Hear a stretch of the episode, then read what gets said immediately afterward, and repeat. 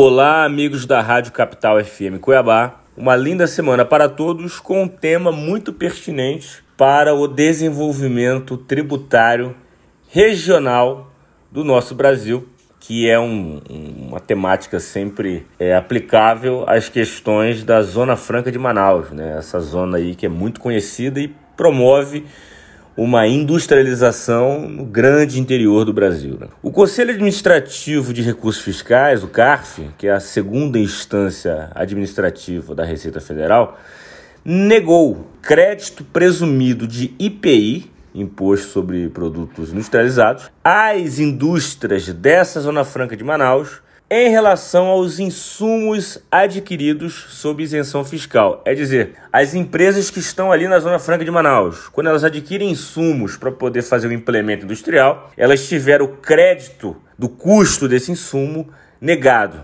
pelo CARF. O voto majoritário foi guiado pelo conselheiro Gustavo Dias dos Santos, que defendeu a aplicação da súmula vinculante 58, oriunda de um julgamento do Supremo Tribunal Federal. É, de acordo com o entendimento desse conselheiro, o relator, o crédito presumido de IPI deve ser aplicado aos insumos vendidos pelas empresas e não aqueles adquiridos na região. Ou seja, só tem direito a crédito quem vende né, o insumo e não quem adquire naquela região. É, a decisão é embasada no recurso que estabelece uma vedação genérica à tomada de crédito nas aquisições isentas por empresas sediadas na Zona Franca. A justificativa para a aplicação dessa referida súmula é de que não compromete os objetivos constitucionais de diminuição das desigualdades regionais, haja vista que a empresa instalada na Zona Franca já está efetivamente isenta de qualquer ônus tributário,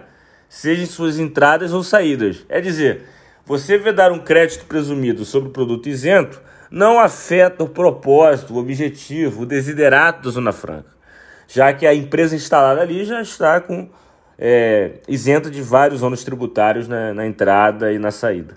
É, a defesa das empresas é, é argumentou é, que seria mais apropriado aplicar a decisão do STF num outro recurso extraordinário que reconhece o direito de creditamento de IPI na aquisição de insumos, matéria-prima e material de embalagem adquiridos sob o regime de isenção na Zona Franca. A defesa do contribuinte, nesse caso, lá no CARF, sustentou que os contribuintes estabelecidos na Zona Franca merecem efetivamente um tratamento tributário diferenciado em razão dos obstáculos enfrentados para se estabelecer e os custos incorridos para operar na região. Né? Custo com logística, é, a escassa mão de obra, a ausência, a distância para com o mercado consumidor, etc. e tal. Né? Porém, o entendimento vencedor no CARF foi que não tem como se dar crédito de IPI a um insumo que já é isento, né? sob pena do contribuinte ali na Zona Franca estar ganhando duas vezes. Né?